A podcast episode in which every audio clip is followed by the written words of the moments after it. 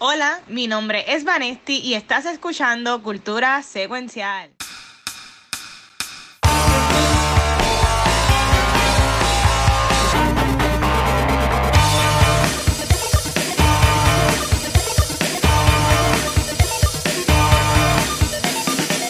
Saludos Corillo, esto es otro episodio de Cultura Secuencial y andamos en Twitch y con problemas técnicos.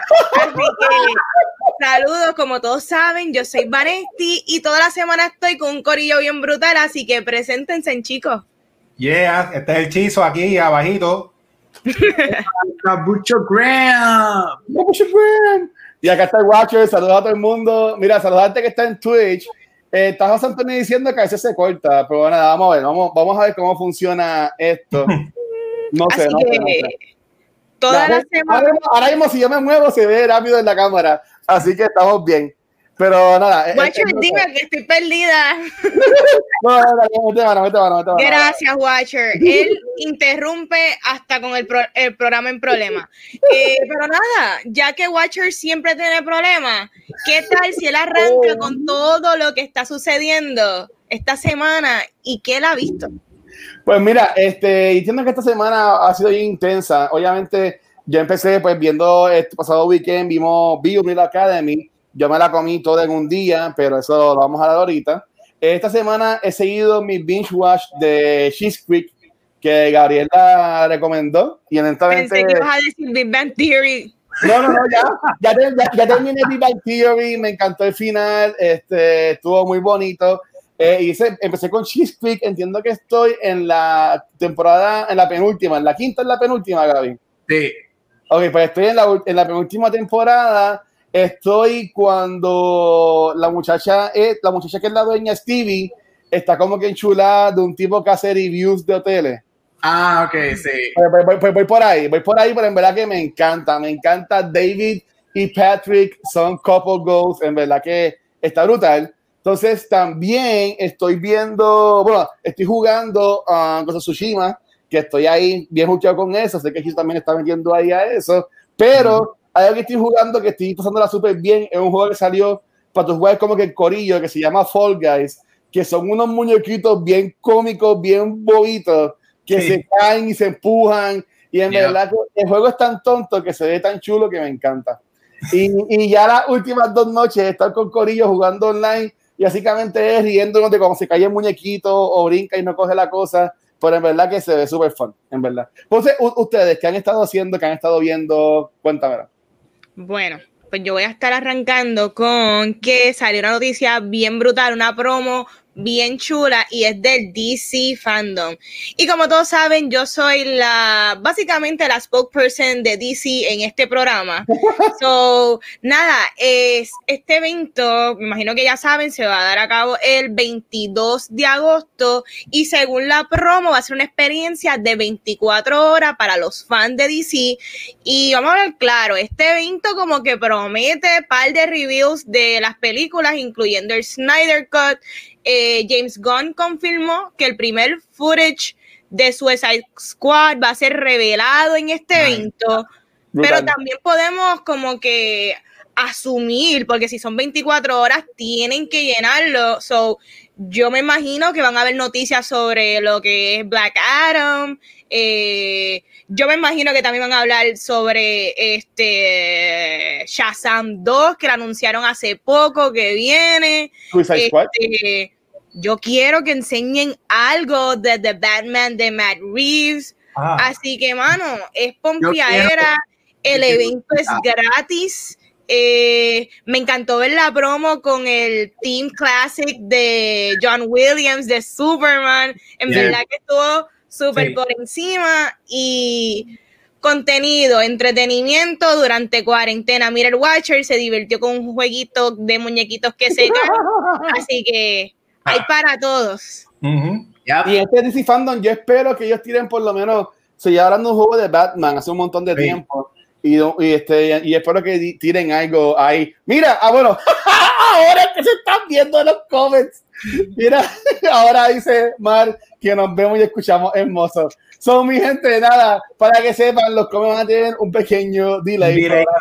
Como de 20 a 30 minutos. Porque yo vi este cuando salió hace como 15 minutos.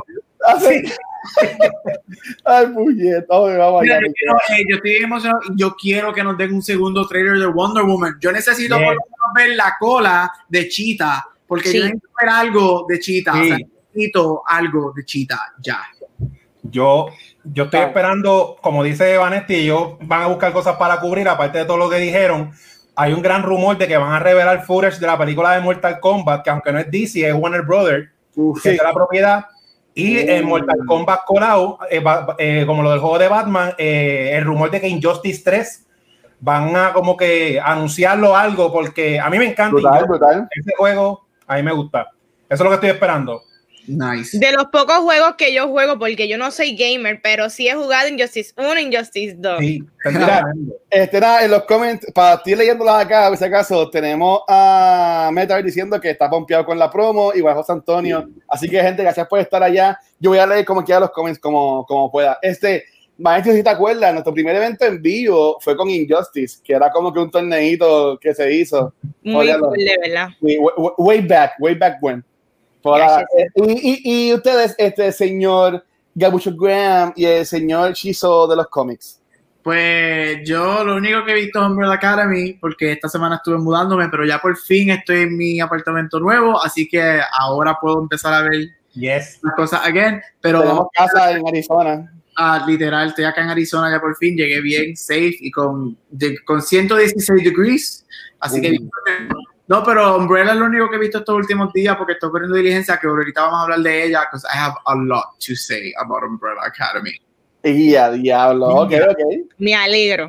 ¿Y usted, Chizo? ¿Qué está oyendo? ¿Qué estaba haciendo? Pues yo he visto de todo un poquito, así que no tengo como que nada específico, pero de Ah. noticia, yo estoy bien pompeado porque para mí de la nada, hace como dos días, salió un trailer de HBO Max Sí. de que en septiembre 3 viene una serie que se llama Race by Wolf y esta Yeah. serie es de Ridley Scott.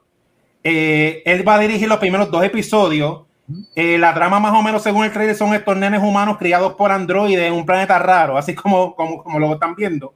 sí. Pero a mí me encantó porque visualmente ese tipo de sci-fi a mí me gusta mucho.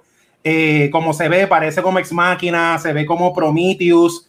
También sale el actor este de Vikings, que yo veo mucho esa serie, que es Travis eh, Fimmel. Y estoy bien interesado en esa serie porque así como la serie de Devs, que este año estuvo bien buena, sí. esta tiene como que un feeling este más como que más, más, más cuidado y se ve que van a discutir, estaba leyendo por encimita en, en un reportaje que van a discutir la parte esa de los eh, de, de- de los androides criando los nenes es en el fin del mundo y hay una parte del elemento humano que quiere como que imponer un- una religión de ellos, o sea que va a tener tema de ciencia ficción, religión, inteligencia artificial, tiene todo para pompearme. Y viene ya mismo, o sea, la anuncio fue de la nada. ¿Qué ustedes piensan de, de ese trailer? Pompeadera. Sí, este, estéticamente parece una película de Ridley Scott, parece una película de Prometheus específicamente. Sí, Es que tú sabes que cuando salió Prometheus, no, nunca la mercadearon como que era directamente en el universo de Alien, pero esto parece también parte del universo y no me sorprendería que finalmente esté atado, porque Ridley Scott le gusta hacer eso, decir que no, y finalmente sí lo es. so, Sí. estaría cool, qué sé Sí. yo, se ve súper cool y con todo lo que mencionaste que va a tocar la serie, está awesome, me parece súper convoluted a la misma vez, Yeah. pero whatever, yo la voy a ver. sí. Yo, yo, yo no tanto la, el trailer porque voy a ser bien honesto. Yo sé que yo le he dicho en cultura y lo busqué para verlo acá, pues no lo he visto completo. Y so, en verdad no, no, no me tengo para comentar. Te dio Este, miedo. Pero no, no, no, por lo que pude ver se ve súper cool. Sí le conocí enseguida el tipo de Vikings, este hechizo. Aunque tampoco he visto Vikings, pero el, hombre lo, lo puede conocer. Es como tú pensar en Sons of Anarchy y enseguida te llena la mente Charlie Homan. Pero tú Ujú. piensas en Vikings y enseguida piensas en él. ¿Sabes? Pero lo que yo quería comentar de HBO Max es que HBO Max como que viene, viene duro. Ellos trajeron Harley Quinn. Sí. Anunciaron que viene la, la una serie eh, con Kaylee Cuoco, o Kaylee Cuoco, como que se, que se llame. Cuoco, ¿no es? Cuoco también. Este, Cuoco. que, que Cuoco, Cuoco, como sea. Que es como de Flight Attendant, que es como un drama. Eh, que, este, haya- salió como un teaser y como que también me gustó. Y obviamente, este, ahora en DC Fandom, que comentó Vanesti, van a tirar eh, teaser trailer de Zack Snyder's Justice League, que también él confirmó que no se va a llamar así la película. O sea, no se va a llamar Zack Snyder's Justice League, ¿sabe? Que van a anunciar también el nombre de la película en sí también, lo van a anunciar ahí. La serie que dijeron del universo de la película de Batman con Robert Sí. Pattinson enfocada en la policía, ¿sabe? Que HBO Max viene con un par de contenido bueno, bueno, bueno, y en verdad que estoy pompeado en cuanto, en cuanto a eso. Pero mira, yo les quería preguntar a ustedes, ya que Sí. nosotros aquí pues nos estamos hablando de, de- de películas y de cine, llevamos ya 100 episodios hablando de que si, cuándo van a abrir los cines, cuándo no, qué películas deben tirar en el streaming service y qué otras no. Al fin Disney se dio, ¿sabes? Porque Disney estaba como en el chiquito de que no quería, de que no, no, no, no, emperrado. Tiró Artemis Fowl, que fue una porquería, pero lo tiró así como que para ver. Pero gente, Mulan va para Disney Plus. ¿Sabes? Pero viene con un catch. Es, es video on demand, pero adentro de Disney Plus. Es video on demand que tú la puedes buscar en, en, en Apple TV Plus. Ah, en Apple TV Plus, como llevo con un Ujú. bastante de movies, este, que gasté tres pesos para alquilar Dingirón. Este, gracias a Gabriel, pero nada, este, too bad. pero, pero este, que ustedes piensan sobre esta noticia de Mulan, esto que es pagando 29.99 en video on demand, están diciendo que no es solamente un alquiler, que ya tú la estás pagando y la vas a tener para siempre digitalmente. como Mientras tenga el app. O sea, ¿qué ustedes piensan sobre todo eso? O sea, vay- vayan allá. Eh, ok. Ataquen. Ok, eh, primero, eh, es lo que tenían que hacer. O sea, llevamos meses, tú me pero por lo menos acá en Estados Unidos, aquí esto no va a abrir, yo estoy en Arizona, estoy por un buen tiempo. O sea, es momento, lo llevo diciendo varias veces, es momento que, la, que, que la, la- ellos tienen que, que, que mirar otras maneras de release sus películas. Este, Christopher Nolan, la bola está en tu cancha. Yo sé que él ve este podcast. Um, yo- So, release it. No, mira, este, empezando por ahí es lo que tenían que hacer. Hay que tienen que sacar dinero. O sea, estamos hablando de que Mulan, tú me perdonas, Mulan en el cine hubiese hecho un billón de dólares fácil. Obligado. Is hizo un billón plus, Aladdin hizo un billón plus, Lion King hizo un plus, Mulan lo iba a hacer. So, ellos tienen que generar ingresos. Yo encuentro que para mí, una persona que yo que vivo solo, que yo soy single, 30 pesos puede ser mucho como no, porque aquí en Estados Unidos el cine es súper caro. Un combo te sale en 15, 16 pesos, la taquilla te sale en 12, ahí ya yo tengo los 30 pesos de ver la película. ¿Mm? mi problema con, con, con el release es que sí, yo, yo los pagaría, si los tengo extra los pago porque yo estoy loco por verla. Pero lo que me molesta es que es tuya mientras tenga Disney Plus. Si en un momento yo la cancelo, yo estoy pagando lo que la película costaría en Blu-ray, pero no va a ser mía si yo cancelo Disney Plus. Y eso es lo que me molesta. Me gustaría que en algún momento le añadan un download por si la quieres y no y decides no estar con Disney Plus. Eso es lo único que yo le estoy viendo mal. Pero tienen que sacarle chavo y jamás van a sacarle lo que le sacarían en el cine, pero era momento de, de soltarla para mí. Sí, Y ajá. Yo- Eh. Ujú, Sí, vas tú. Sí. No cualquiera. Pues nada, lo que dice Gaby, este, Ah. el único negativo es que si tú estás solo y no tienes con quién compartirla, te afecta, pero mucha gente comparte ya las cuentas. Yo lo veo bien, yo lo veo que, que la tiren y que si tú tienes un familiar o una amistad que, que comparta la cuenta, se dividen el dinero.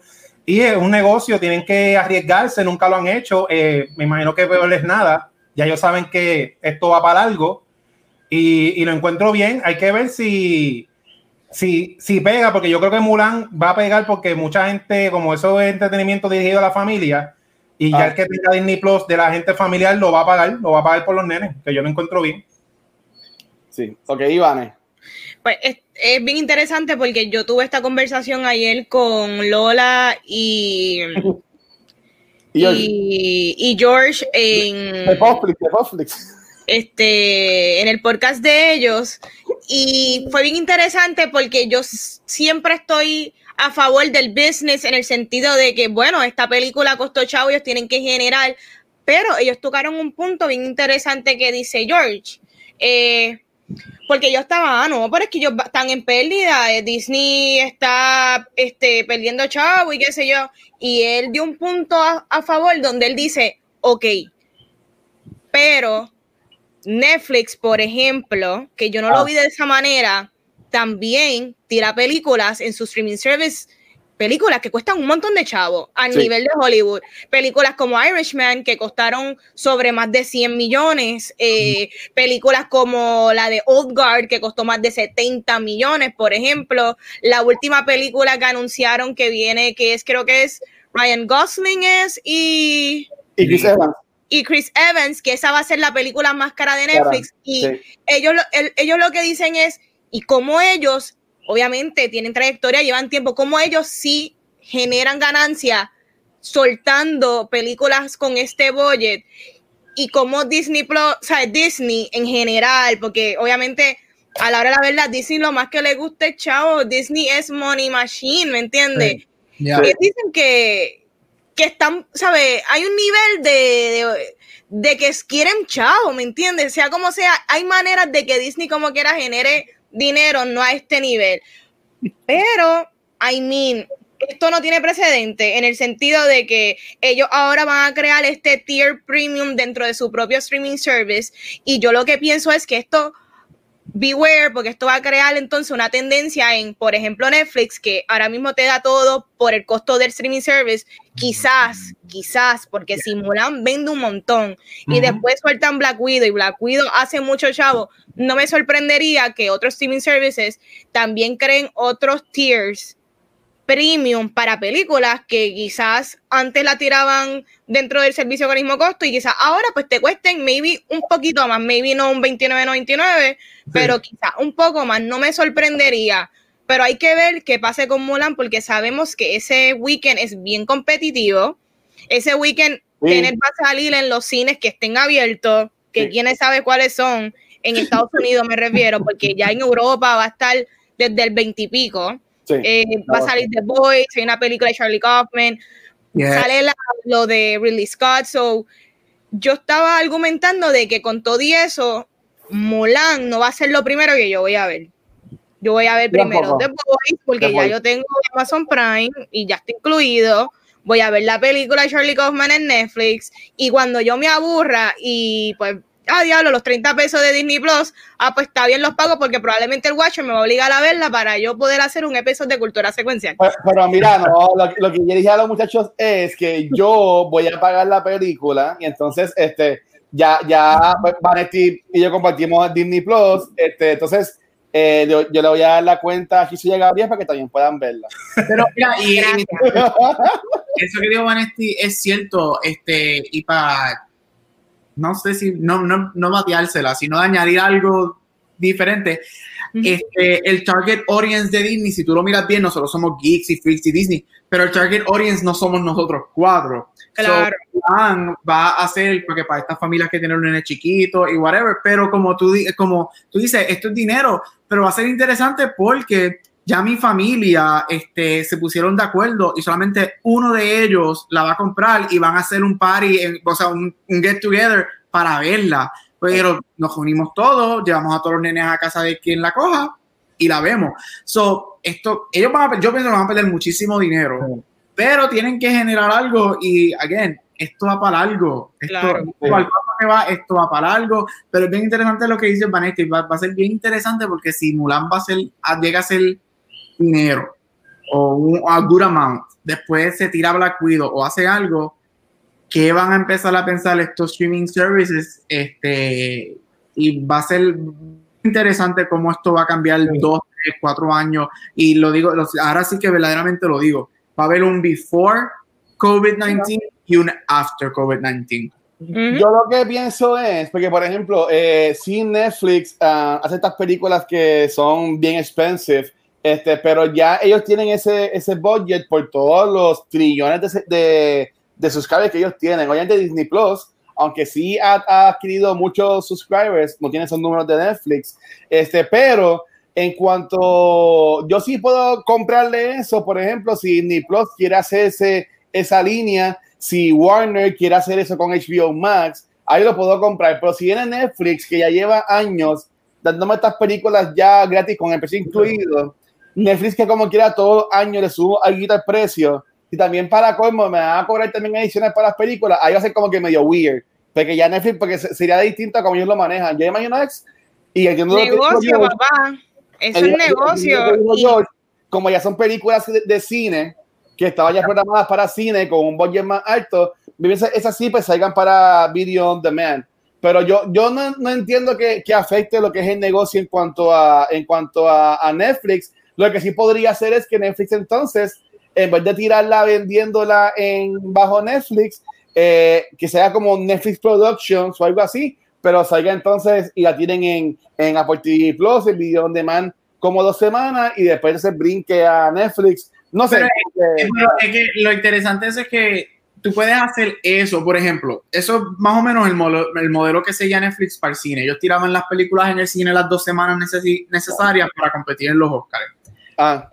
Es, las películas jamás hicieron dinero en el cine, nadie las iba a ver. ¿Por qué? Porque en dos semanas iban a estar en Netflix. O sea, para verlo. So, si te tiran un video on demand, yo creo que va a ser counterproductive y no va a generar dinero porque sale van a haber par de personas que quizás la compren este, ah, la quiero ver ahora, necesito ver ahora, pero en dos semanas o tres semanas la voy a tener en un Netflix que yo pago. So, ¿para qué voy a pagar? Mejor espero y pues si I come across un spoiler, pues que se chave, pero yo no voy a pagarla teniéndola en dos semanas. So, Es que hay tanto que pensar, va a ser bien interesante. Yo creo que Disney, obviamente Disney owns us all, porque Disney owns all the world, pero es Disney acaba de abrir la puerta y va a ser un experimento bien interesante que va a pasar.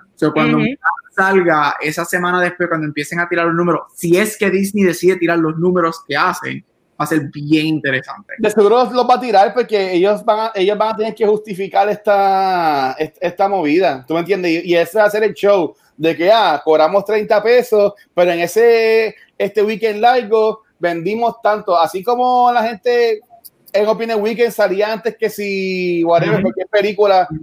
Y me acuerdo que fue la última vez que vi, la, última que vi en el cine, este, Onward. Ah, pues Onward vendió tanto en Opinion Weekend, ¿tú me entiendes? Ellos, yo asumo que ellos van a hacer lo mismo, como que para dejar de saber a la gente, mira, esto funcionó, aunque maybe no es lo que ellos estaban esperando de dinero, yo entiendo como quiera, ellos van a tirar eso, porque es como están diciendo ustedes, ¿sabes? ellos tienen que sacarle bien de alguna forma, y yo honestamente, si ya hicieron eso con Mulan, yo honestamente espero que para Navidades nos tiren este Black Widow y poco a poco las películas que iban a tener y van, vayan saliendo. Voy a chequear Mulan. Lo, lo cool es que para tu ver Mulan tienes que tener Disney Plus. Y ese ah. modelo está bien cool porque no tan solo va a subir de, subscribers al streaming service, también va a subirle chavo en cuanto a la película. O que es, es un win-win situation, sea como sea. Sí. O me, o me en un futuro pongan Disney Plus más caro. Y entonces no te cobramos 30 pesos por el, release, pero te subo, la, te subo la mensualidad porque lo, Netflix está como en 15 pesos ya. Entonces, Disney está ahora mismo en 5 pesos. Me Disney lo sube a 10 pesos y pues con esos 5 pesos de que le coja a todo el mundo, pues me evite poner la película entonces en 15 pesos o en 10 pesos. O sea que, que lo suban a 20 y dame la película gratis. Sí, exacto. Pero acuérdate que Disney Plus cuando empezó, ellos tiraron una oferta bien loca de que daban tres años por un precio bien bajo, que mucha gente la pagó, no pagué el año ya, que, que sí, ese plan está perfecto, pero hay que ver cuánta gente ya tiene Disney Plus tres años. Yep. Claro. Mira, para leer un poquito lo... dale. Y ellos tienen que, eh, o sea, con lo que tú dijiste, Watcher, ellos tienen que jalar el número. Ellos tiraron Hamilton, y Hamilton le explotó a ellos en subscribers el site, pero de que, o sea, a otro nivel. So, Mulan va a hacer otro experimento, nos van a traer subscribers nuevos y yo creo que, que, están en esa fase de que si nos traen subscribers nuevos, entonces podemos empezar a mirar la idea de empezar a subir precios o lo que sea. Pero yo estoy contigo en, en eso de que todavía no se pueden arriesgar o ir way far ahead ah. sin tener los números que Netflix lleva montando ya 10 años. Sí. Y Disney no lleva un año todavía. So, va a ser interesante ver qué va a pasar. Por mira, nada, al correo que está en Twitch, mira, eh, en Twitch está la, la conversación súper bestial, pero nada, buscando siempre los mensajes. Chicos, es que hay un pequeño delay, no sabemos por qué, pero hay un pequeño delay en cuanto al programa que usamos y Twitch. Tenemos que está diciendo eh, Metaverse que Mulan se puede ir a Mongolia con esos 30 pesos. Este, que si para vos dice que si la compra, abro Discord y la vende a 5 cosas para que la gente entre a Discord a ver Mulan. Entonces, este Metaverse dice que, ajá, exacto, que grabado por 30 pesos hay que hacer un home viewing party de 2 a 3 personas y cobran por cabeza. O sea, que igual te diciendo que pierden chavo. Este, gracias a Mighty GR Gaming por tirarnos los beats diciendo que es profundo a, la, a alquilar Mulan. Así que gracias, mano. Que en verdad que gra- gracias honestamente por todos los comments, en verdad son un montón. Este, ellos están diciendo que, por ejemplo, eh, en cuanto a los precios de las taquillas, obviamente que aquí están en Estados Unidos, allá, allá lo que es el movie viewing experience es más caro que en Puerto Rico. Este, yo en Caribbean Cinemas acá en Puerto Rico, que básicamente a lo que más yo, yo voy, porque si hay otros cines aquí en Puerto Rico, antes que nos caigan encima, este, yo puedo gastar en mí un día normal en el cine, y esto es una pregunta a la que todo el mundo conteste ahora. ¿Cuánto ustedes gastan en un día normal en el cine? Yo, Ángel, el Watcher, yo gasto normalmente en el cine, la taquilla cuesta 9 pesos, y siempre me compro el popcorn, el hot dog, el queso y el, y el combo grande de popcorn, que sale como en todo como en 13 pesos, no, 11 pesos.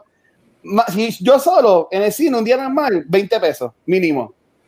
Ujú. Sí. ¿Tú me entiendes? ¿Sabes? Si ya con 30 pesos, una familia de mi hermana que tiene a dos nenas y el esposo, una familia de cuatro, por 30 pesos, ven Bulan, la tienen alquilada ahí para siempre. ¿Sabes? Que yo entiendo que 30 pesos no está tan malo. Bueno, hay que entender también que Mulan dijeron que va, también va a abrir, va a estar en los cines que En estén abiertos. Ajá. So, si va, un ejemplo, aquí tenemos par de autocines abiertos y si llega a los autocines, yo la voy a ver al autocine porque el más caro es Caribbean Cinema y sigue siendo 25 dólares. Sí. So, me sale más barata que en Disney Plus. So, eso está raro. Sí. Sale más barata por la vez, una vez solamente en el cine. En Disney Plus la tiene No. ahí para verla. I don't give a f- Yes. Yo, yo tengo un amigo que. Tengo un amigo que escribe y hace reviews y él la vio ya. Saludos, saludos. Saludos a la. Ese, Hey, ese es el amigo de gringo. Ese es el gringo. ese, eh, habla, eso es para After Show. Eh, eh, Eh, Se trabó Gabriel. Tiene, tiene, Eh, tiene- tiene otro spin-off por ahí también. Este, hay, hay, hay un spin-off. Entonces él escribe, él escribe reviews por acá. Este, y él está con unos que se llaman The Next Best Picture, whatever. Y él la vio y ya no me ha dicho spoiler, no me dijo spoiler, pero me dijo un par de cosas de, de, de, de lo que va a ser, de lo que va a ser su review la semana que viene. Creo que se le va, empiezan a salir. Ah. Y. Ok. Bueno, lo- lo- los críticos de cine de Puerto Rico, que son como dos, ya la vieron también hace como un año atrás, antes que, se, antes que fuera la pandemia. So, Eh, es como eh, que vamos, hay, hay que ver si, si eres un fan si eres un fan del Disney Renaissance y de Mulan la, de muñequito pero fan fan de verdad eh, esta quizá lo dejemos ahí Eh, ya, este que se va a estar bueno. Está bien. Pero nada, vale, te, te, te entrego el show porque este segmento ya casi un episodio completo. Ya se acabó el segmento de, de toda la semana. Bueno, pues ahora vamos con el favorito de todos los coleccionistas. Venimos con Blue Cheese, con el chizo. Yeah. Pues mira, en, en la sesión de hoy tengo solamente un anuncio en estreno, pero quería decir rapidito, aprovechar los, los dos porque eh, tienen algo en común y es del concepto en los coleccionistas del blind buy. El blind buy, como dice la palabra, es una compra a ciega que a nosotros los coleccionistas de películas nos gusta porque son estas películas que no nos da tiempo de ver por X o Y razón, pero ya sea porque un reviewer que seguimos o una página que confiamos en cosas pasadas la recomiendo, tiene buenos reviews, nos gusta comprarla porque de, al saque compras una película en estreno que casi siempre te va a gustar y ya la tienes, o sea que hiciste todo en uno. ¿Por qué digo esto? Porque el primer anuncio que tengo es que en noviembre 17 van a tirar en 4K el anime llamado Weathering You del director eh, Makoto Shinkai. Ese 4K es una versión premium de cuatro discos con un montón de special features. va a traer posters, stickers, va a traer CD soundtrack, va a traer un libro de 104 páginas. Esa película salió en el cine ya allá y tiene 98, este, fue, fue, bien, fue, fue bien aceptada. ¿Por qué eso lo considero como un blind? Porque él, ese director hizo en el 2016 una película que se llama Your Name, que es una, él siempre hace como comedia romántica, y esa ah. película Your Name del 2016 generó en Japón nada más 190 millones en el cine de ganancia. Y en el mundo 357 millones de ganancia y estuvo 12 semanas número uno en Japón. Este, eh, que por eso, y yo la vi, Your Name a mí me encanta, yo sé que tú una vez mencionaste, Watcher, que el anime no es como que, no es como que lo tuyo más o menos, yo siempre pienso que hay un anime para cada uno, Ajá. y tú ves Your Name, porque como tú dices que tú eres un romántico, hopeless romantic, Your Name es el mejor cuento de amor que yo he leído y es anime. Pues sí, eso yo lo que de hecho, ah, ya que está todo el mundo dadivoso, si ustedes quieren, yo se las alquilo a todos ustedes porque está en Prime Video, la ven y si les gusta, hacen un, episodio porque a mí me encanta Your Name. Wow. Ok, ok, ok. Que todos tienen que ver. Pues eso para mí es un blind buy por todos los accolades que tiene Your Name y eso sale en 4K en noviembre. Así que para, para que la voy a alquilar on demand, la compro de uno y la tengo. Ese fue el primer anuncio. El segundo, Blind Buy, que es una película que no he tenido tiempo de ver. Shout Factory, que es la compañía eh, número uno en sacar este tipo de películas de horror que son más oscuras, que no tienen mucha promoción. Esta semana salió la película Swallow, eh, como tal. Esa película es con La, exacto. La T. Hunter Conrad. Esa película tiene un 88% fresh en Rotten Tomatoes Ah. La trama eh, es de un aparente matrimonio perfecto, donde ella dentro de ese matrimonio desarrolla una condición de darle con, dar, con comer cosas que no son comestibles. Visualmente, a mí me gusta este tipo de, estética visual, que este es horror, que se ve bien lindo las imágenes, como están viendo en el trailer. Y trama así rara, a mí me encanta. Y para mí es un blind bite seguro, porque la que tengo aquí arribita hizo un, un review en la página de ella de Facebook. No sabía que ya ahí está algo esta película antes. De Swallow y los reviews de Vanetti, casi todas las películas que ella recomienda, yo las veo y me gustan un montón. Y por eso es que las dos películas las encontré perfectas para hablar un poquito de la cultura coleccionista del blind buy. Así que los coleccionistas que no la hayan visto, no gasten 7 pesos en alquilarla ya esta película está en 18 pesos, la compra y sales de eso. Me, me, me gusta, fíjate, Chiso, me gusta eso. Yo, como tú dijiste Blind Buy, yo estaba pensando como en estos blind boxes que vienen las figuras de coleccionables y cosas así por el estilo. Ese, ese es como que comprar la película. Yo antes hacía, cuando yo compraba, yo tuve un tiempo en mi vida que yo compraba muchos DVDs y Blu-rays. Yo tengo en mi casa casi 300 DVDs y Blu-rays. Este, eh, yo tengo todavía películas que están todavía en el plástico, que ya las ah. compré por comprar y están ahí cogiendo polvo todavía, ¿sabes? Que que, y eso lo dejé porque pues, conocí a Redbox, conocí Netflix y, y ahora nada más compro como que películas así que son wow para mí. Pero eso está cool, como que tirarse una, es como un blind date, como que ah, vamos, a, vamos a aventurarnos hoy a ver esta película. No, y, y, la, y la comunidad, yo sigo un foro que se llama blu-ray.com, la comunidad es bien amable. Nosotros los coleccionistas, siempre los martes, como la serie, ¿te acuerdas, Vanessa? La serie High Fidelity, el capítulo que estaba el tipo en la tienda de disco que se quería ir comprando lo que sea Sí, cancelaron el Fidelity, la cancelaron. y, siempre todo el mundo la compro, la compro sin verla y todo el mundo se la recomienda y es una pompiera y como tú dices, es, es, lo de Cracker Jack, el, el, el blind box de, de, una sorpresa. Un tazo, esperando un tazo. Exacto. esa fue mi sesión el día de hoy. Thank you, Chizo. De verdad que siempre nos enteramos de joyas que vienen por ahí. Eh, pero nada, ahora vamos a Award Spotlight con Gabucho Graham. Buenas noches, bienvenidos. Pues, a mí me encanta como Vanessa hasta cambiar el tono de voz porque hace zen. Sí. Relax. Eh, hola, mi gente. Hola. Este, nada, par de noticias este, sobre los Emmys. Oficialmente ya anunciaron que Jimmy Kimmel va a ser el host de los Emmys 2020. Este, he hosted them un par de veces. A mí él me gusta mucho como host. Pero lo interesante de esto es que también anunciaron que van a ser online.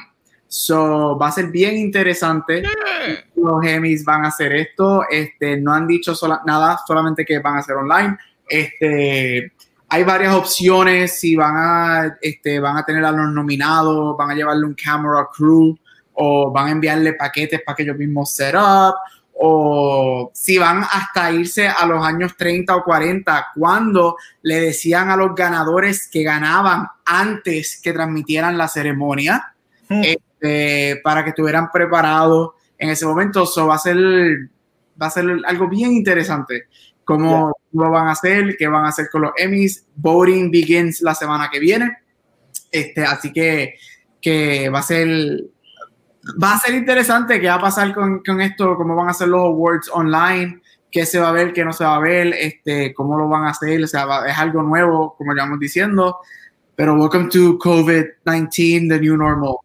Este, así que eso es lo que hay con eso. Entonces, rapidito, dos spotlights. Hoy me voy con los reality shows. Este, yo, I love reality shows and I love um, competition series. Este, so rapidito voy a mencionar dos empezando por Nailed It, que es de Netflix. Este es un show este, en donde cogen a amateur bakers para que hagan una réplica de alguna receta este, bien complicada y después panic ensues mientras están haciéndolo. Es súper cómico, es súper light. Yo creo que es un, un, show perfecto para ver en, en estos tiempos de política y de COVID. Este, aparte de que Nicole Byer es la host y ella es un chiste. So, si tú quieres estar riéndote muchísimo, este, velo en Netflix. Y ella acaba de hacer la historia, es la primera mujer negra en ser nominada a Reality Competition Host. Este, así que es excelente. Y again, los dos shows de hoy son super light, super airy. Es súper cómico. Ella se la come como están viéndolo ahí. Muy buena. Creo que ya hay cuatro seasons en Netflix. Uy. es un desastre. te ponen este, esta receta tan espectacular y tú ves estos amateur bakers haciéndolo y te quedas como que, what is going on? Yo y es super cool. Entonces, es un train wreck.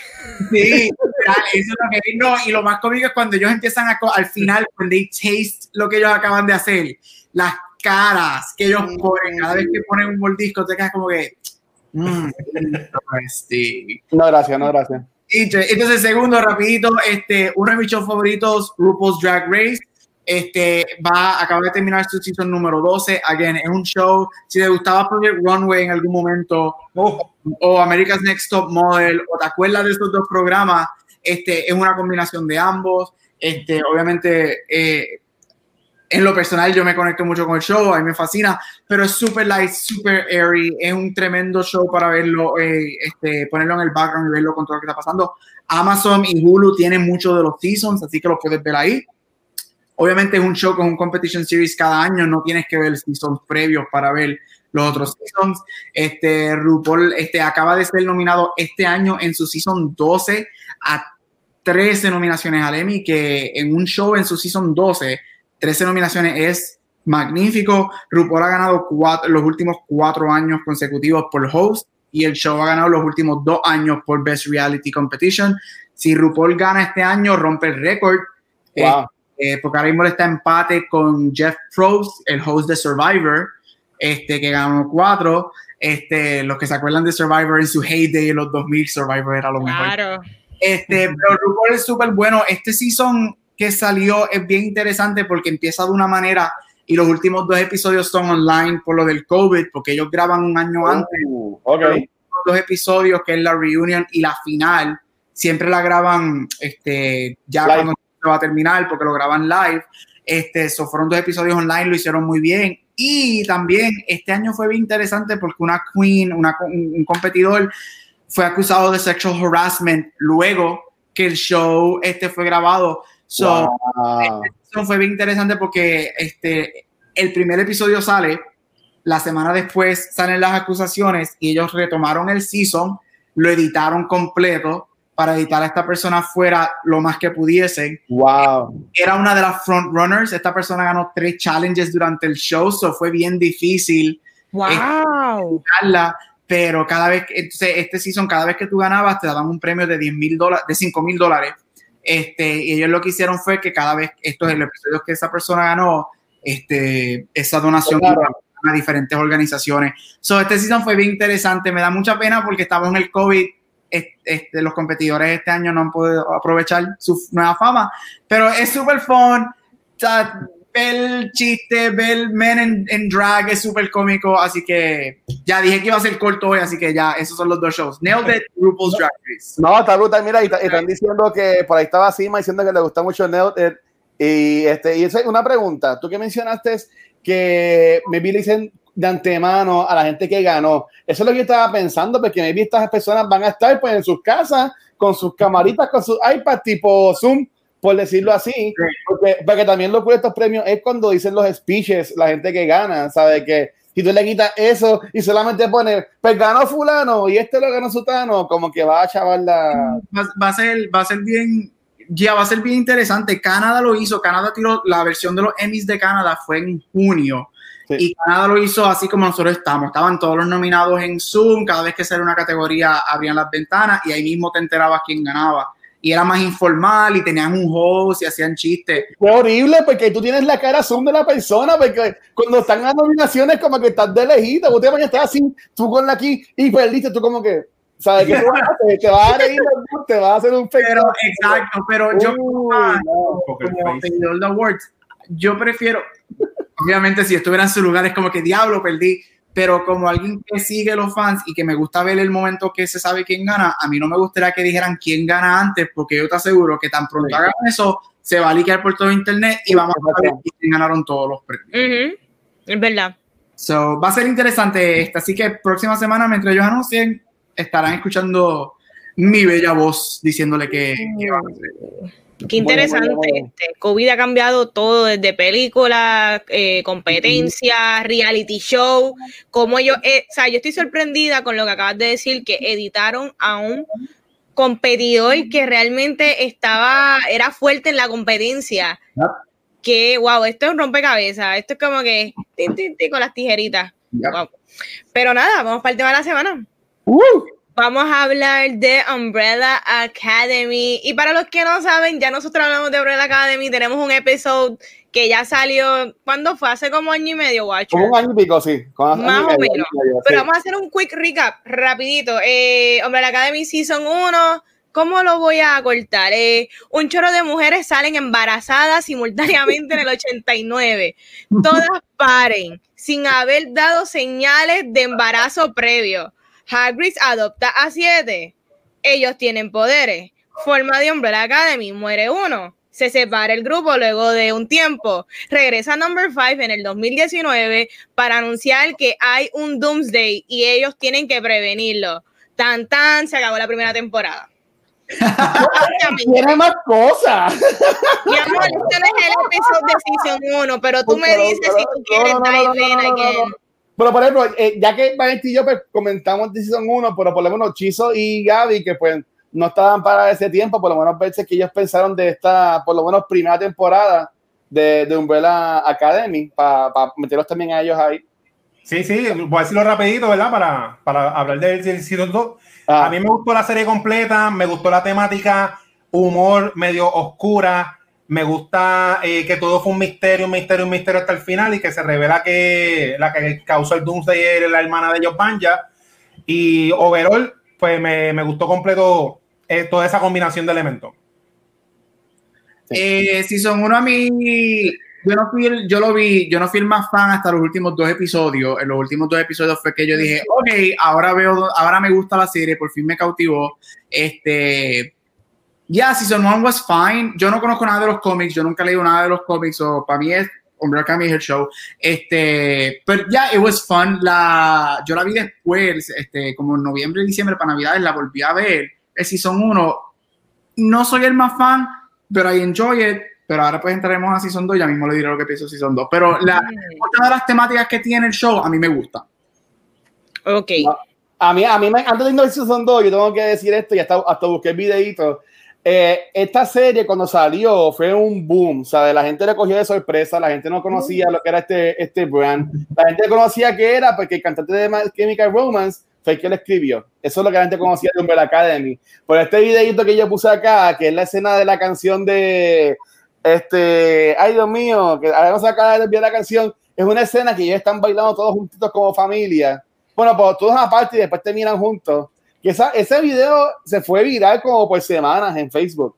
¿Sabes? Tú veías los GIFs, tú, ¿sabes? Cuando estaba viendo así One, ¿sabes? Y a mí me encanta esta, esta serie porque sí, siempre están en apuros, siempre están eh, fucked, básicamente, pero no pierde la esencia de también meter como que cosas eh, fresh y graciosas y dinámicas también a la historia. Y por lo menos, eso fue lo que a mí más me llevó de la primera temporada y el final también estuvo brutal, ¿sabes?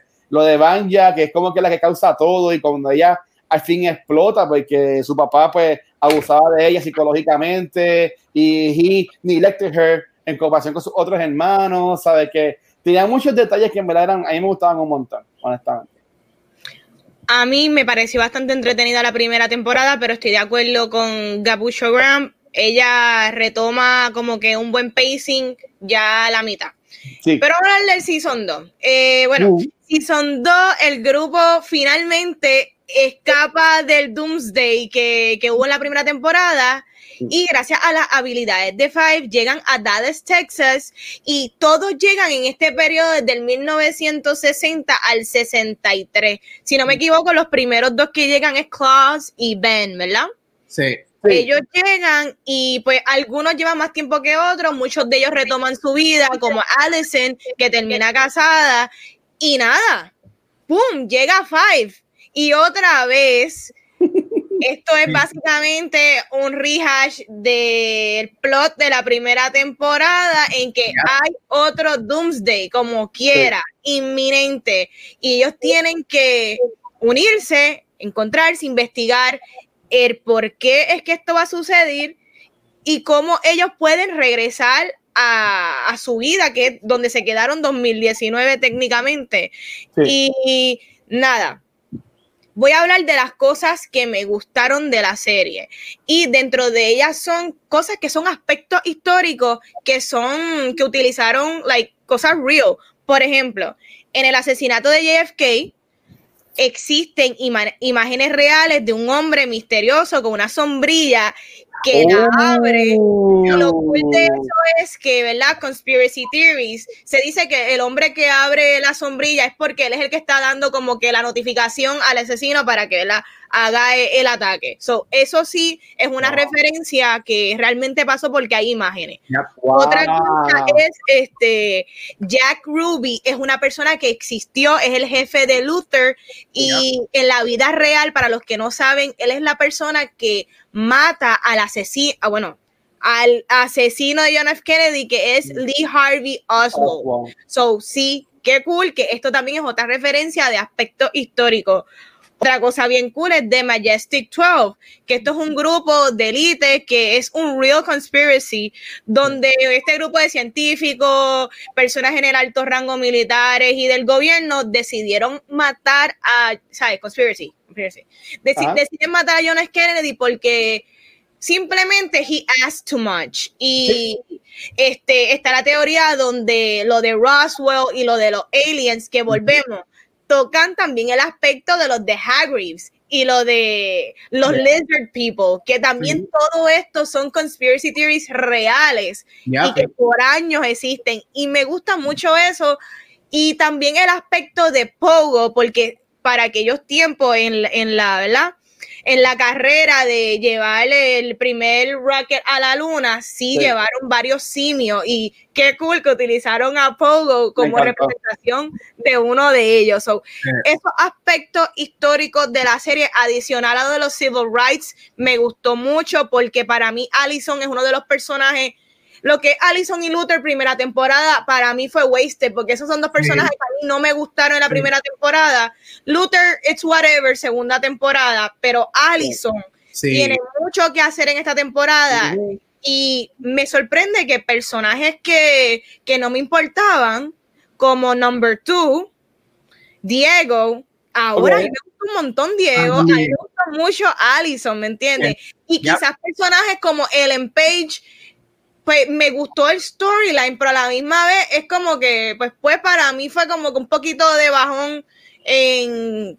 Es que el personaje, yo entiendo, es que yo nunca conecto con los personajes que no tienen memoria. Ah. ¿Sabe? Esto es lo mismo que yo siempre digo, como lo que pasó con Captain Marvel. Cuando son personajes que no tienen memoria, que no saben quién son, para mí ella fue bien diferente de primera temporada a segunda temporada, which is good porque realmente yo no quisiera un personaje completamente depresivo. Exacto. Y me gustaron lo que hicieron con la historia de ella, pero a la misma vez hubo otros personajes que eh, se elevaron en esta temporada y yo siento que el personaje de Ellen Page pues se quedó casi igual que en la primera. Eh, pero Corillo, yo quiero saber ustedes qué les gustó, qué no les gustó. Yo, y los voy a interrumpir para darle cariñito al chat, bendito. Este, este ah, mira, este, Sin, Sinma, te fuiste tranquila. Y yo me voy porque no he visto completa. O sea que puse los spoilers. Así que tranquila, mi reina. Espero que cuando lo hayas visto, pues puedas ver el video nuevamente. Tenemos a Meta diciendo que esta serie eh, para él es de lo mejor del año, que está ahí en Pompeado. Dice que le encantó la música, los personajes, que los ve súper OP, que son súper entretenidos y que me encantó porque tiene de todo para todo, acción, comedia, romance, suspenso, que llega social, este, cosas históricas, como dijo Vanesti, y que they acknowledge everything por, ese punto. Y también tenemos a Mark, que está diciendo que Marcenteno, de Ondas Verdas, el blog ahí, que este Season 2 a ella le gustó mucho más que el primero, que ahí me imagino que estamos en la misma página entonces que Vanesti y, y, y Show. Pues nada, este Chis y Gaby, ¿qué, ¿qué, opinan? Pues a mí me gustó más que el primero.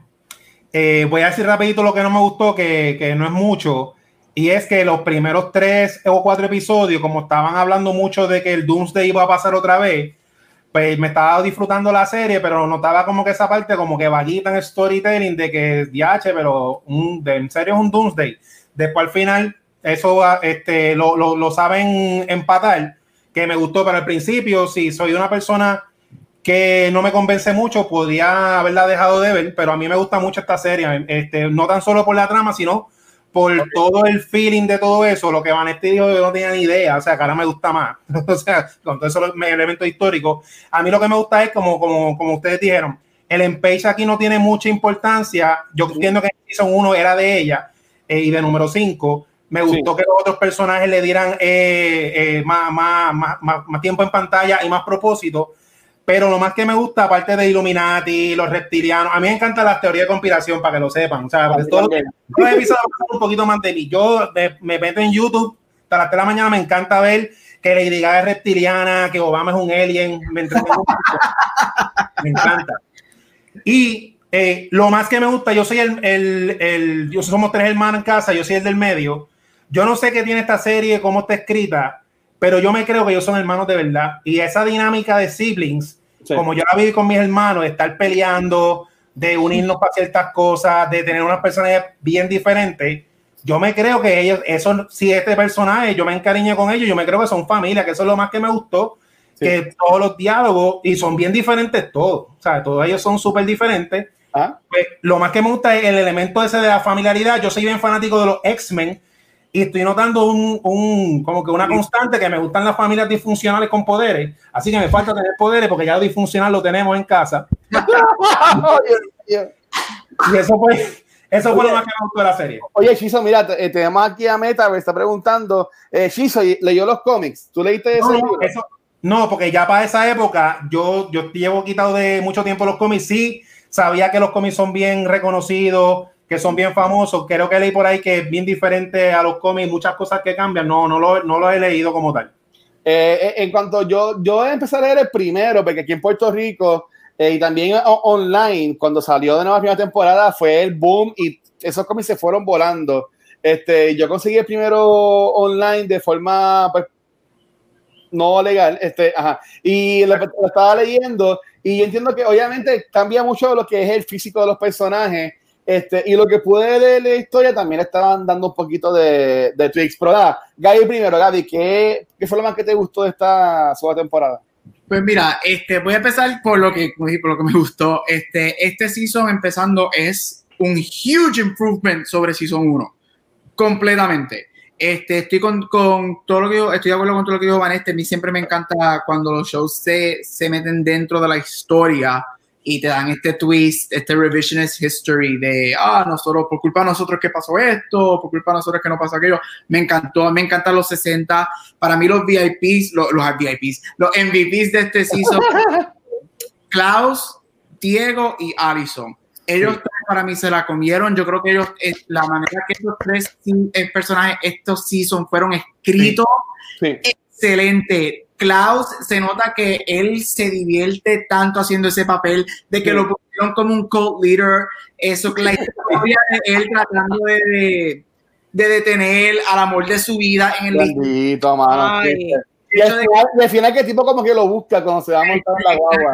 Y el hecho, a mí lo que me gusta el hecho de que él, la historia no se puede cambiar porque va a tener sus, este, sus problemas, me encanta. Diego, el primer season yo estaba como que, dude, like, kill yourself, I, I no puedo contigo. Pero season me encantó la escena cuando el- están todos reunidos con el papá y el papá le dice lo que le dice que lo es barata. Yo me quedo como que, Sí. Pablo, me fascina este y Alison lo que dijo Vanesti, el hecho de que ella estaba en the civil rights movement, esa escena del restaurante, yo estaba en the edge of the, of the bed, yo como que, uff, Sí. yes, dame todo Sí. eso, me encantó eh, los visuales, la música, la música de este season, diablo, Sí. otro nivel de lazo, me encantó eso.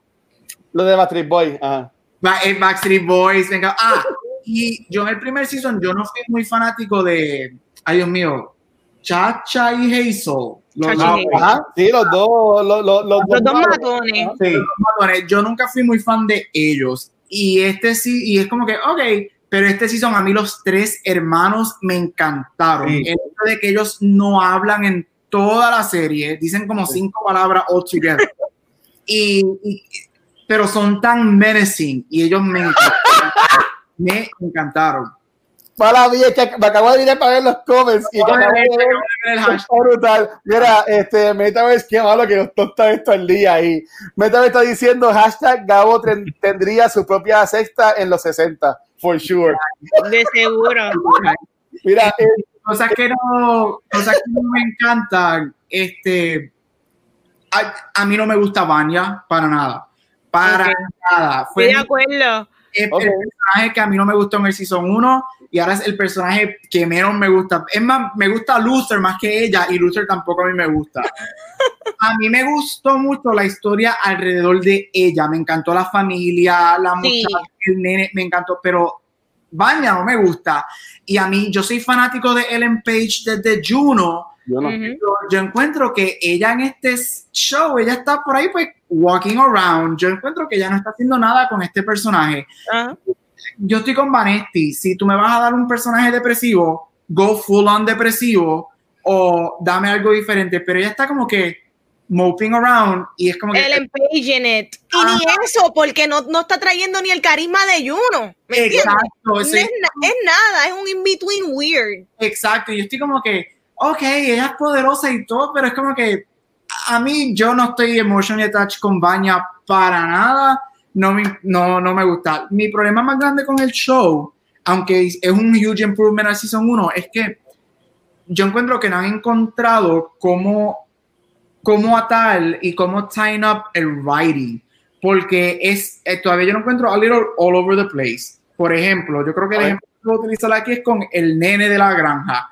De la nada me encantaba el personaje de él y tú sabías que algo iba a pasar con él, pero de la nada te tiran este de que él este, cogió los poderes de Baña cuando ella lo salva y es como que, pero te lo tiran solamente la última media hora de ese último episodio, no te lo exploran, no tratan esto, de momento de la nada, la muchacha nueva, que el personaje nuevo de ella a mí me encanta, Sí. pero de la nada en los últimos 20 minutos, ah, ella es poderosa igual que todos ellos y es como que explórame más.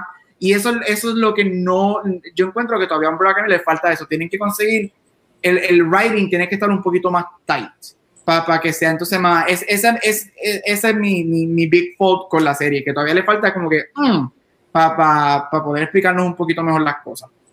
Pues, pues mira, en, en, en cuanto a, a, eso, eso también yo entiendo que se debe mucho porque esto, los creadores del cómic, que es este, Dios mío, Gerard Way, mm. este, y él no es el que escribe la serie, quien, quien está trabajando la serie es Steve Blackman y eso es como que él es como que showrunner, por decirlo de esta forma.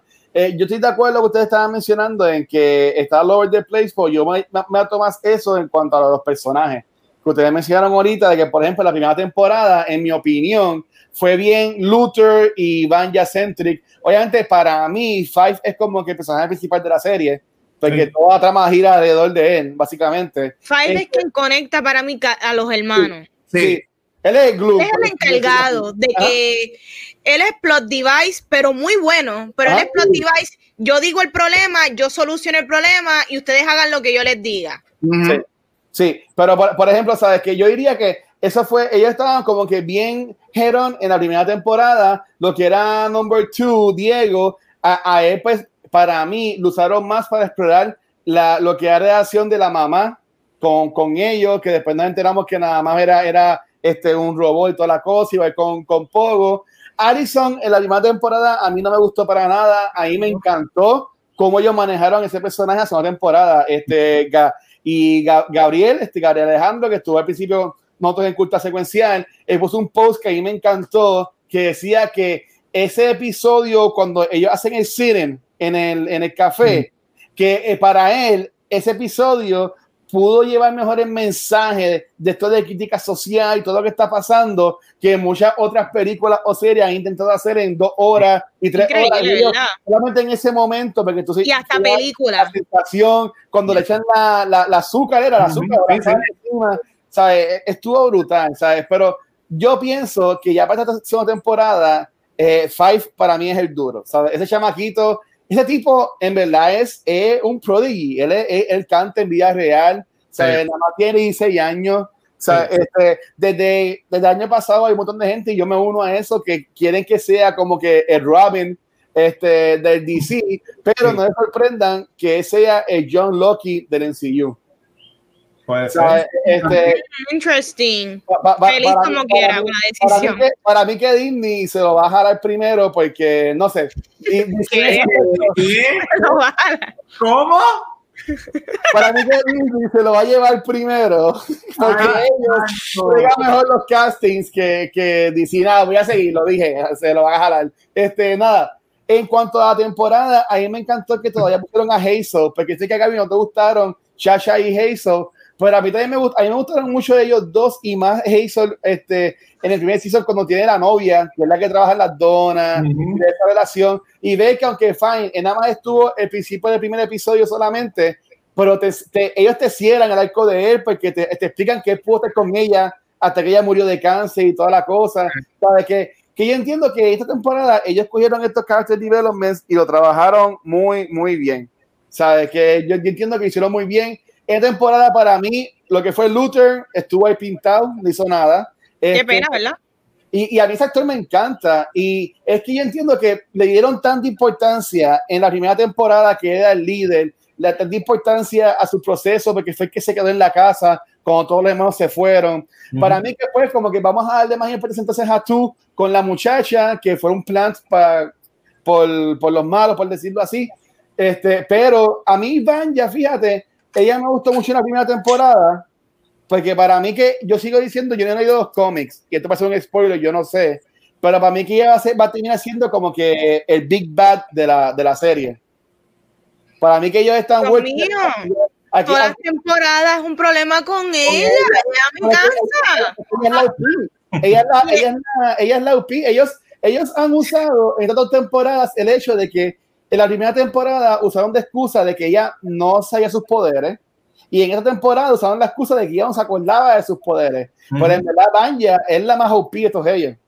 O sea, Y la es la- tercera temporada es otra excusa de los poderes de Banja. Yo de verdad creo que No, no, no. la voy a ver. Sinceramente, yo Y- creo que me voy con Luther para el Dark Side de la luna. No, no, no. Ellos, ellos en esa temporada, y, ma- y mala mía, Gaby, este, eh, para mí, no voy a decir los spoilers que leí de entrevistas, pero dándome ya ver por lo que pasa al final del episodio de la, de la serie, así quieren entrar en eso más tarde, yo entiendo que más se va a ir en cuanto a esa pelea de las dos familias. Si se, si, si, si se acuerdan de la última escena. Sí, Pues, sí, eh, pero eh, te estás brincando ahí un Sí, sí, montón. sí, ya. pero, nada, pero era, era, era en cuanto de que, que dudo que sea Banja lo, lo malo. Nada, para terminar, a mí me encantó como atan, como dijo Vanetti, lo de JFK. Este, me, me encanta que se ve, no se ve, pero al fin confirman de que el papá sí es este, un alien. Aunque en la primera temporada también como que lo confirmaban con par Sí. de, par de escenas, pero en esta pues ya está full blown y mata un montón de gente. Pero yo entiendo que esta temporada yo la vi todo en un día. ¿sabes? Me encantó que los episodios son cortitos, no duran ni una hora cada uno, ¿sabes? Se, se iban rapidísimo y en verdad que me, me encantó, me encantó. Este, yo sé que a mí me gustó mucho la serie, pero quiero hablar claro. Yo estuve los primeros episodios como que ya quiero que se encuentren ya. Me gustó ver las historias individuales, pero ya estaba loca porque todos se encontraran y, y que Five le pudiera decir qué era lo que iba a pasar a todo y que entrara a la acción. La Sí. música está bien buena y todo, pero vamos a hablar de nuestra escena favorita y sin duda alguna la mía es la escena donde Five slaughters este, a todo. ¿Quiénes son ellos? Los heads del agency, ¿verdad? Ellos entre ellos Carmichael, que es el tipo que es como que este robo Ah, humanoid ¿Cómo con la cabeza de una pecerita con un goldfish. Goldfish. Se llama Carmichael y él en lo más cool es que Umbrella Academy normalmente, bueno, claro, películas y series de superhéroes normalmente la adaptan y lo hacen como que la versión más realista. Sí. Y aquí no, si es un tipo que tiene la cabeza con un goldfish, es exactamente que el cómic porque vi la imagen y se ve bien cool que ellos lo hagan así, tal y como es. sí. Me gusta. So, esa escena ahí me encantó ver a Five ensangrentado. Es, ok, esta serie, ¿qué rating? ¿Sabe cuál es el rating? ¿It's R o es it PG-13? Porque hay language, hay violence, hay, blood. Es. Estoy aquí en IMDb. Si Me sale. gusta que whatever, whatever el rating que quiero más de eso. Porque si es PG-13, pues mano, pues que la gente no se limite porque veo películas R que no enseñan nada y veo películas PG-13 que tampoco enseñan nada. So, sí. No, no, fíjate, no, no, no ponen aquí, por lo menos en IMDb no están poniendo si es R o cómo la, la clasifican la, la serie. No, es, es, es TV-14, ya lo encontré. PG-13. T- No, no, no, no PG-13, dice TV-14, dice. 14. Yo vi no que sé, pues, está bien sangrienta. el season es PG-13. Ok. ¿Y ustedes qué les gustó? ¿Cuáles son sus escenas favoritas? Pues eh, voy a decir dos rapiditos. Me vuelvo con el tema de los, de los siblings. Me gusta mucho cuando después de la pelea que van ya se va a ir sola, todos se montan poco a poco en el carro. Ah, sí. Ay, qué Entonces, Bendito. Pero la más que me gustó de todos los poderes de ellos, yo no sé por qué, el de Allison, a mí me impresiona mucho el de I Heard a Rumor, como te controla la mente y la persona se siente como que te usaron, porque no es que tú te borres la memoria, o sea, tú estás consciente de que estás haciendo algo en tu- en contra de tu voluntad. Y mi escena favorita que yo brinqué bien fanboy fue al final, cuando estaba Laila, que te presentan que ella eh, imita los poderes de cada uno cuando Alison la agarra que le dice I heard a rumor, Laila está tan poderosa que ella ni siquiera dice la misma frase, la termina y pum, la controló. Eso a mí, esa es mi, mi, mi parte favorita. Y yo creía que ahí Laila se, este, perdón, que Alison se, se iba a morir. Esa fue la más, la más que me gustó. Sí. ¿Y tú, Gabucho? Eh, honorable mention todas las escenas que Klaus salga. Todo, lo, todo lo de la secta, yo estaba pero ajisa limpia de la que él se la co los, los tatuajes en la mano, de momento yo se hacen el Pants Labyrinth, así Sí. todo, todo- todo lo de Klaus. Este, pero lo mencionamos ahorita, mi escena favorita fue el diner. Yo encuentro que, que fue un momento, ahí es donde yo digo que en esos momentos es donde el writing está bien tight, porque te cogen esta temática seria, algo que, que tú lo verías en un show dramático, que tú lo verías en un, en un show completamente diferente, tú sacas esa escena, la pones en otro show completamente diferente, sin embargo te lo atan de una manera que tú lo puedes ver dentro de este show de cómics. Y a mí me fascina porque te, te dice, oh, wait, this is real. Y aunque esta gente tiene poderes, they also go through real stuff. Y eso me encantó. Yo, lo- yo encontré esa escena y ese episodio tan poderoso este, y tan real que a mí de verdad me fascinó. Mi escena favorita de toda la serie Season 2 es esa. Ujú. Mira, ¿Y tú, tenemos, tenemos aquí a Mar, que ella está diciendo que, eh, que ella la rotación de protagonistas entre los personajes principales, que a ella no le molesta. ¿Sabes? Lo que hemos, lo que hemos estado comentando, que la primera temporada era más Luther y más Banja, y este fue más Allison, más Klaus con... Y no hemos mencionado, ¿cómo se llama el, el que se murió? Este, Ben. Ben. Ben. Ese, dúo, ese dúo a mí me encanta. Y nada, voy a, ya que digo Ben, voy a, a usar, entonces voy a mencionar mi escena favorita porque me la fueron un montón, pero como ya te he mencionado ya la mayoría, a mí me encanta que ellos enseñan este, este proceso de que Ben se puede como que meter en el cuerpo de alguien. Sí, cuando, y cuando Ben se mete en el cuerpo de Cloud, que él es, al fin va a hablar con la muchacha que él le gusta. Ajá. Y se acuestan en el, en el dirt y empiezan Sí. a hacer Dirt Angels y toda la cosa. a, a mí me encantó eso. Entonces, que, que van a meter mano. Entonces, como que, que está como que me quiero ir, pero tengo que estar y como que en, ese, en esa pelea. Y esa relación entre ellos dos ahí me encanta, de Ben y, y Klaus, que también como que te enseñan hasta, maybe, desde cuando empezó, porque, no cuando empezó, pero al principio de que Ben este, tenía miedo o, o no tenía miedo de ir básicamente to the lights, que cuando él se muere, pues estás jangueando con Klaus. Que son- ellos son nenes. A mí ta- hasta me, me gustó eso, eso mucho. Pero en cuanto a escena, esa escena de pelea, en cuanto a la muchacha, mamá mía, tuviste el nombre de, ahorita Chizo, este, Laila. Laila pelea contra la familia, está brutal, porque ella Sí. sí que tiene poder de todos ellos. Que ahí también Ujú. es que buscar de dónde diablos sale esta nena que tiene poder de todos estos, de estos chamacos, tú sabes. Y y esa, esa parte a mí me gustó un montón. Y cuando ponen este countdown de todos los agentes contra nada más ellos seis, que tú ves todos los malos y, se- y tú dices, ¿cómo diablos es que esta gente va a ganar? Y viene, Al- y viene Banja y pues los mata a todos de un, de un cantazo. A mí, honestamente, me, me, me encantó eso. Así de escenas, cuando Five está peleando contra su older self, también Sí. está cool. Eso está bien cool. Tú- ¿Cómo es que se llama el algo paradox? El paranoia. Ah, sí, Ah, no, sí, este, flatulence. Y tú ellos tirándose peo por todo el camino.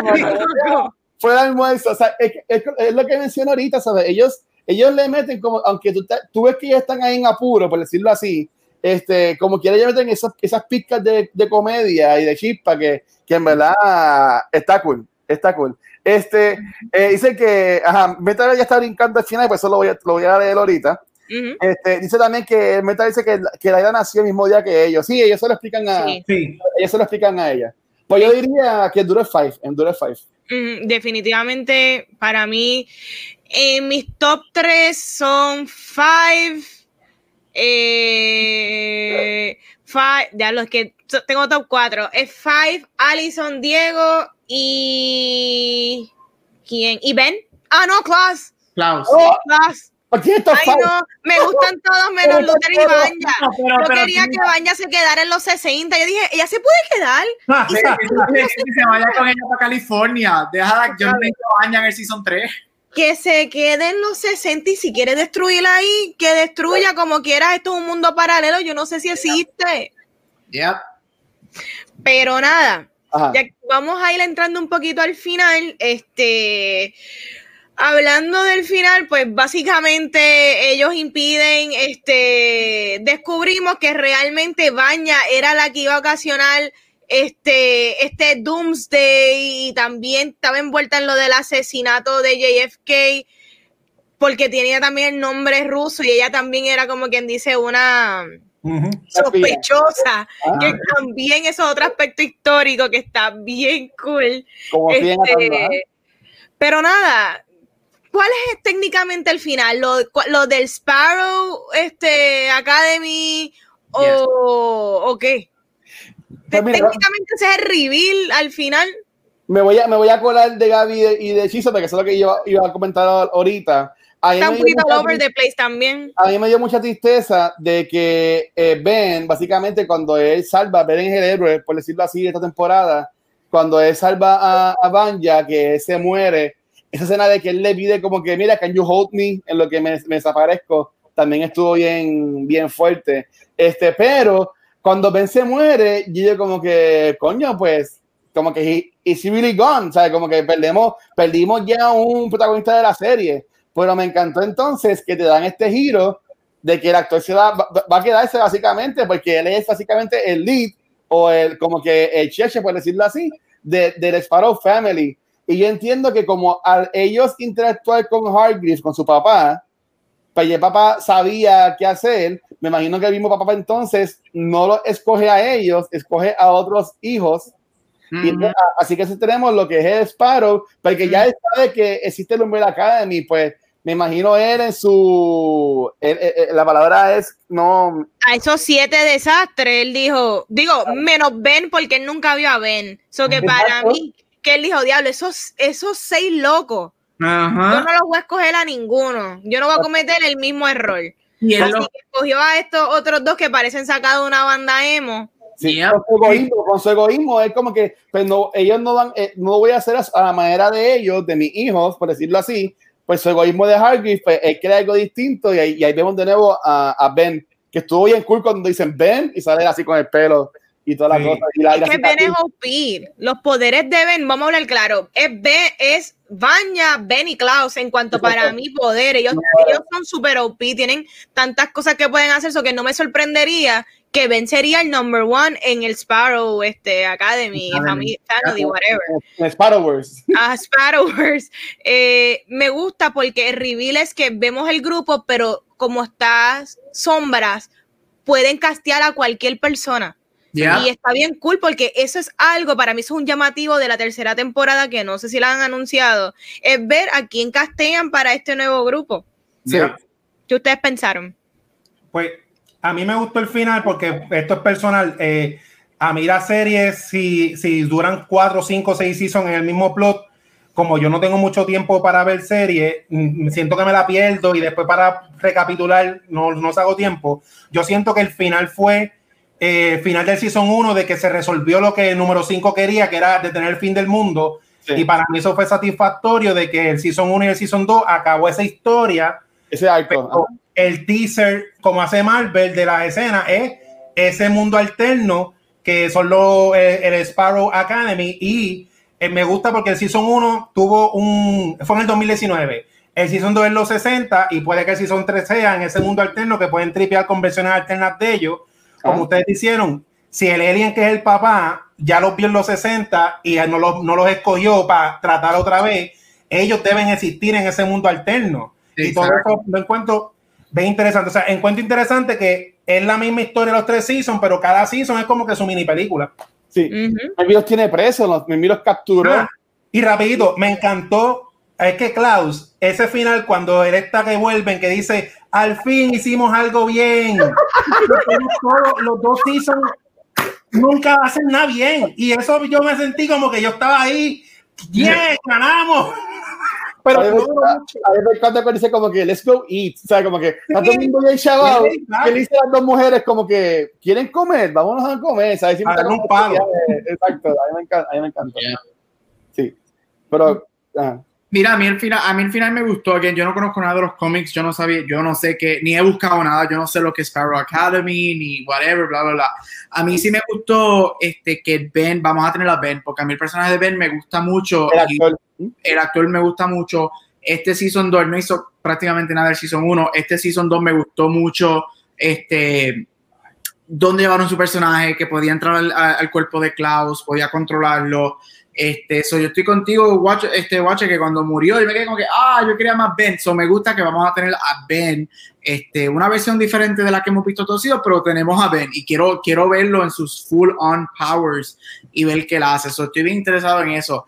Este, ya, am- estoy excited a ver qué, qué van a hacer. Este, va a ser interesante cómo regresa Laila nuevamente, porque ella está por ahí rondando. Sí. A mí me gusta mucho, a mí me gusta el, el The Commission. Yo quiero ver más del Sí. Me gusta, a mí me encanta este, ay Dios mío, el señor. Chiquito. Sí, me gusta- quiero ver que me gustaría que lo dejen a él como el líder del commission. ¿Y qué hace el commission? Porque ahora que el commission está de buenas con Five y con esto, ¿qué va a pasar? Este, ¿Y cuál es el bigger plan de Hargreaves? Porque, ay, Dios mío, qué hombre para ser el worst father of the year. Este, que yo lo odio, quiero ver para dónde lo llevan y quiero ver qué, ha- qué hacen con él. So, a mí me gustaría verlo más. Quiero ver más de él en el Season 3. a, a mí me gustó mucho. Mira, tenemos a Meta está diciendo que Sparrow Academy está ongoing en los cómics.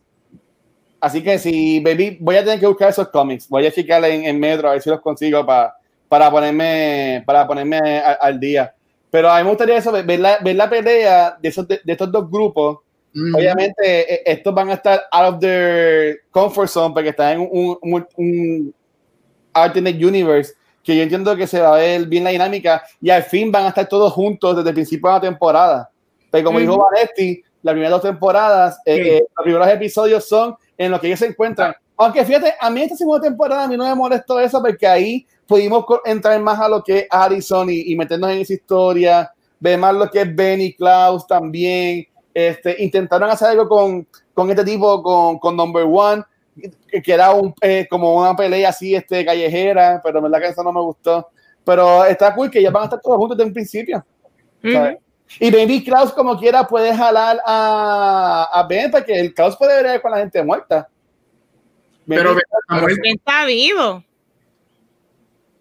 Bueno, eso. Pues está vivo ahora, eso que no tiene que jalarlo para ningún lugar. No, y tampoco, y en el otro universo ya él, caminó a la light, so ya él terminó su unfinished business, o no hay manera de jalarlo. En otro ah, y, los que Klaus jala son los que están como que en el entre medio. Yo entendí cuando él le dijo, ahora, ahora me voy para la luz, whatever. Y los fantasmas. Exacto.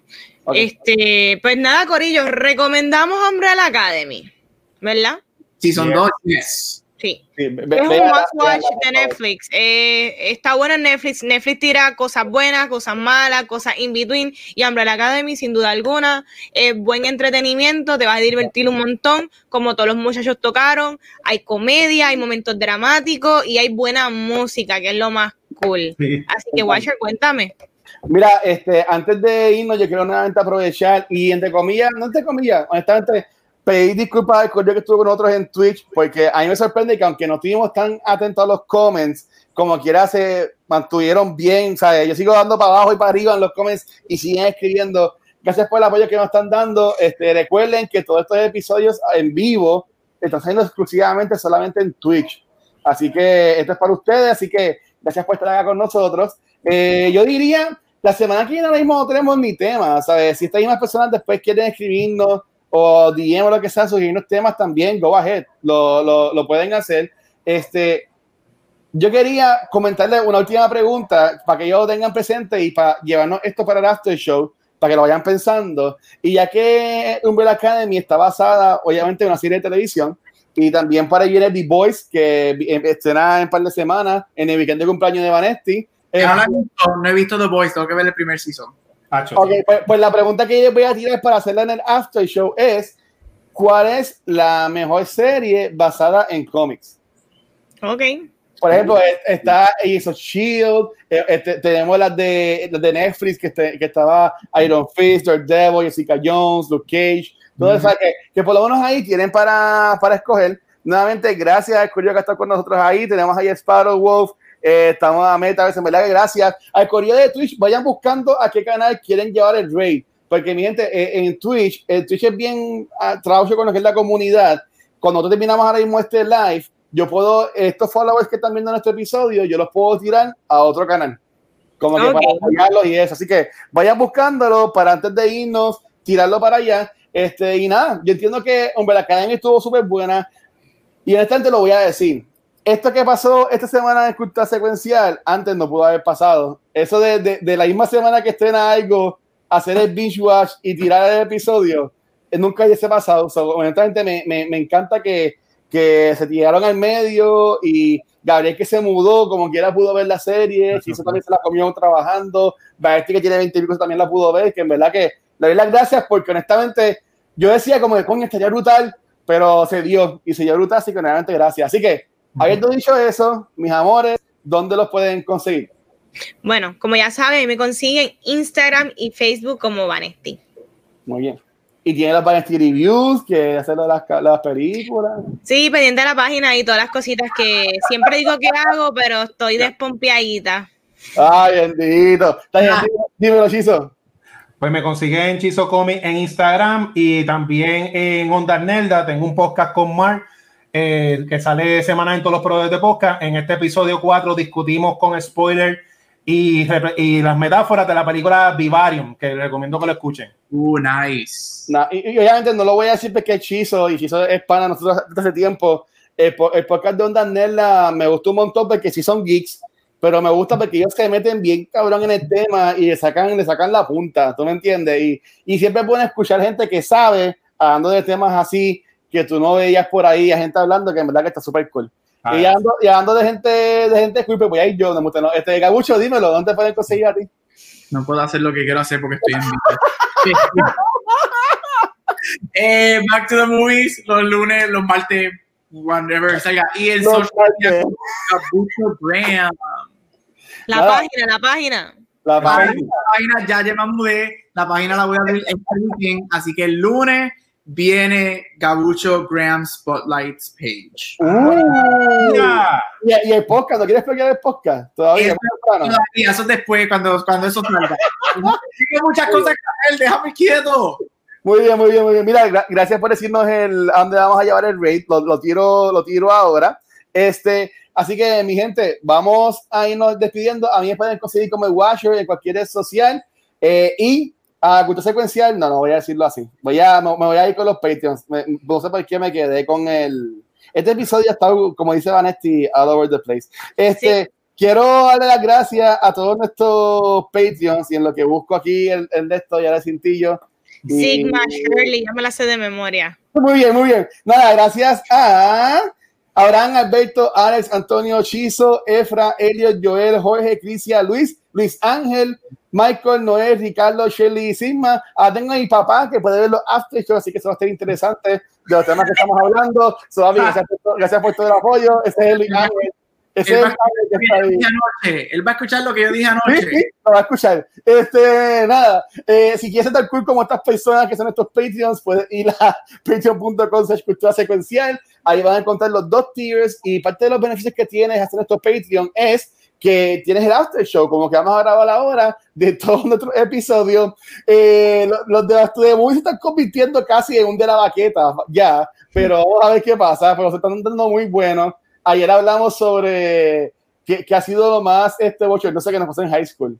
Y yo me fui ¿Qué en tiene que ver eso con. Ah, bring it on. ok. Mira, mira, o sea, este, yo, yo, me- yo, dije, yo me fui light y también la fase fue light, pero Mark y Gabriel se fueron de que under full. Bueno, tú preguntaste momento más bochornoso. Más bochornoso que lo que yo conté anoche. No, no, no, créeme que no. Entonces, o sea, eh, si quieren escucharlo, vayan a Patreon para que escuchen lo que le pasó a Gabriel con sus Tiny Whiteys en una, en una obra. Este, nada, La cara de Vanetti. Me también. cuentas ya mismo. También tengo, tengo que pluguearte que estamos acá nuevamente al corillo de Twitch que está acá a- apoyándonos. Nosotros llevamos tres días solamente como lo que le llaman affiliate y ya tenemos este alrededor de ocho subscribers. Así que gracias a Nicole, a Spider-Wolf, a, a Alex, eh, Rafa, Mayri Gatonejo, Josian y Sigma. Gracias por ser parte de estos subscribers acá. Parte de los beneficios que tienes por ser subscriber es que estos live los ves sin anuncios los que son nuestros followers ahora mismo viendo el live de nosotros, puede que en algún momento le entreguen un anuncio y se les quiten en medio, se les pongan en medio y pues se pierdan un segundito de lo que está pasando. Y también tiene los emotes, que ya vieron por ahí uno, que es el loguito de Cultura Secuencial. Ya me llegó el email que aprobaron el segundo. No sé si fue el de Vanesti o el mío, pero vienen también para de emotes de todos los integrantes, así que va a estar súper cool eso.